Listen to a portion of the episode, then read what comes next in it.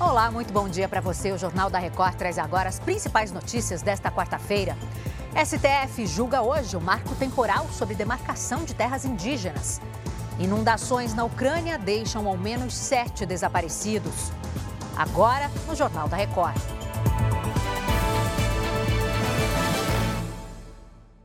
Oferecimento: Bradesco. Comece a investir a partir de um real.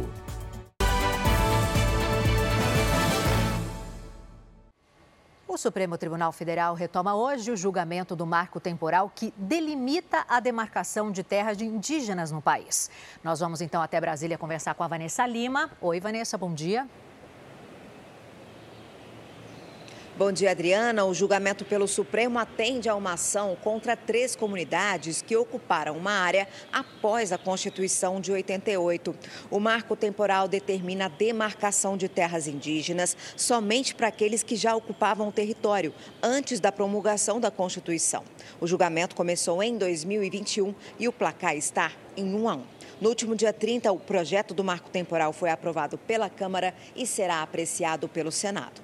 Adriana. A gente segue acompanhando. Vanessa, obrigada pelas suas informações. O Aeroporto Internacional de Salvador suspendeu todos os pousos e decolagens entre a noite de ontem e essa madrugada. E ficou com uma situação caótica, viu? A repórter Pauliane Araújo atualiza as informações para a gente. Oi, Pauliane, bom dia. Oi, Adriana, bom dia. Nesse momento a situação está normalizada, mas foram mais de 40 voos afetados. Só que agora os saguões aqui de Salvador já estão vazios. Até amanhã de hoje foram 44 voos cancelados, um atrasado e pelo menos sete pousos remanejados para outros aeroportos aqui do país. As companhias aéreas dizem que foi um problema na iluminação da pista, que é essencial para a orientação dos pilotos. Já o aeroporto diz que está investigando o que causou esse defeito no sistema de balizamento. Adriana. Obrigada, Pauliane. Bom trabalho.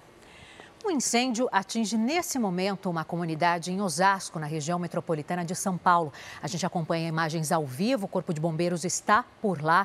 Essa comunidade fica às margens da, do Rodoanel Mário Covas. A gente percebe que a fumaça ela já está um pouco mais clara, significa que os bombeiros estão conseguindo controlar esse incêndio de grandes proporções. A gente está acompanhando agora imagens que foram feitas agora há pouco. É e esse, o bombeiro foi acionado pouco antes das 6 horas da manhã e 16 viaturas foram deslocadas lá para a região. Então, segundo as informações, não há feridos no local. Essa comunidade ela é formada por construções de madeira e de alvenaria, o que acaba facilitando aí a propagação das chamas e várias dessas casas foram atingidas. Então, ainda não se sabe o que provocou essas chamas. Ao menos sete pessoas estão desaparecidas por causa das inundações causadas pela explosão de uma barragem na Ucrânia. Dezenas de bairros ficaram submersos. 42 mil pessoas estão em situação de risco. Moradores passaram as últimas horas tentando abandonar a região. Essa casa foi levada pela correnteza. Bombeiros usam botes infláveis para resgatar pessoas ilhadas. Rússia e Ucrânia trocam acusações sobre a autoria do bombardeio. E chega ao fim essa edição. Outras informações daqui a pouquinho no Fala Brasil, às 8h40.